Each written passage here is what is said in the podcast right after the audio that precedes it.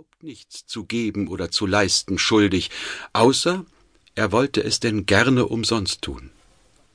Denn was sie sind, das sind sie durch Gott, und was sie haben, das haben sie von Gott und nicht aus sich selbst.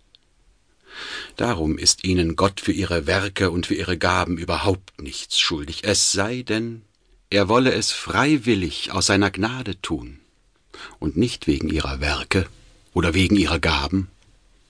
Denn sie geben nicht von dem ihrigen, sie wirken auch nicht aus sich selbst, wie Christus selbst spricht, ohne mich könnt ihr nichts tun. Johannes 15, Vers 5. Solche sind äußerst törichte Leute, die so mit unserem Herrn handeln wollen. Sie kennen von der Wahrheit wenig oder nichts. Darum schlug sie unser Herr aus dem Tempel und trieb sie hinaus. Es vermag das Licht und die Finsternis nicht nebeneinander zu bestehen. Gott, er ist die Wahrheit und das Licht in sich selbst.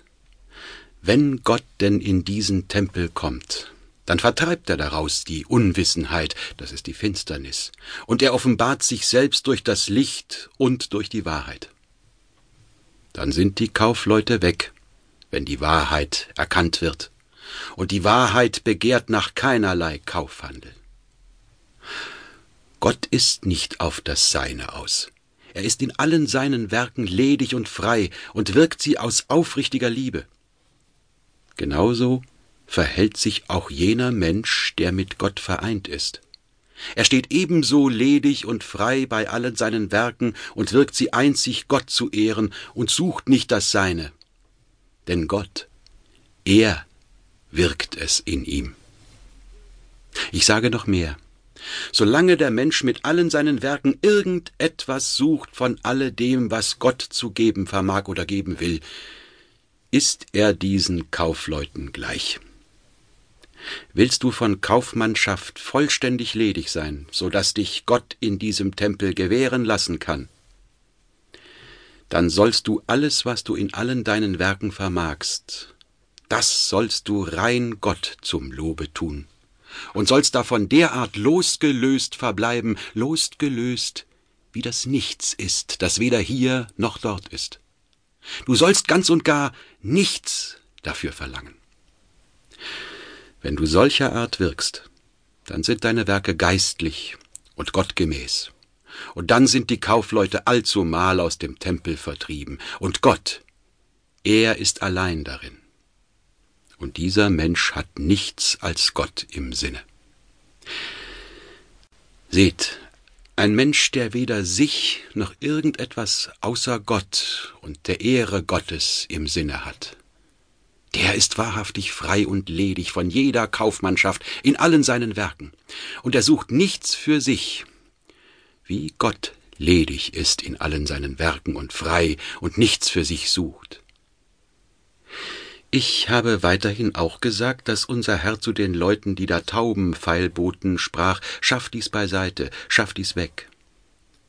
Diese Leute trieb er nicht hinaus, auch schalt er sie nicht sehr, er sprach vielmehr ganz gütlich, tut dies beiseite, als ob er sagen wollte, dies ist nicht schlecht, aber dennoch schafft diese Hindernisse hinsichtlich der lauteren Wahrheit weg. Diese Leute, sie sind insgesamt gute Leute, die ihre Werke lauter für Gott verrichten und nichts darin für sich suchen, und doch wirken sie mit Selbstbezogenheit, mit Zeit und Zahl, mit Vor und Nach.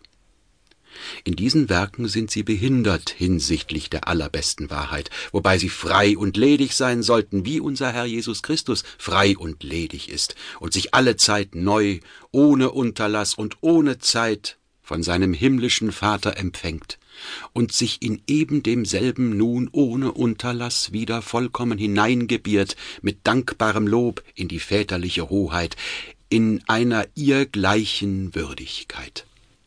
So auch sollte der Mensch dastehen, der für die allerhöchste Wahrheit empfänglich werden und darin leben möchte, ohne Vor und Nach und ohne Behinderung durch all die Werke und all die Bilder, die er je aufnahm, ledig und frei in diesem Augenblick göttliche Gabe neu zu empfangen und diese ohne Hindernis in diesem selben Lichte mit dankbarem Lob in unseren Herrn Jesus Christus wieder hineinzugeben.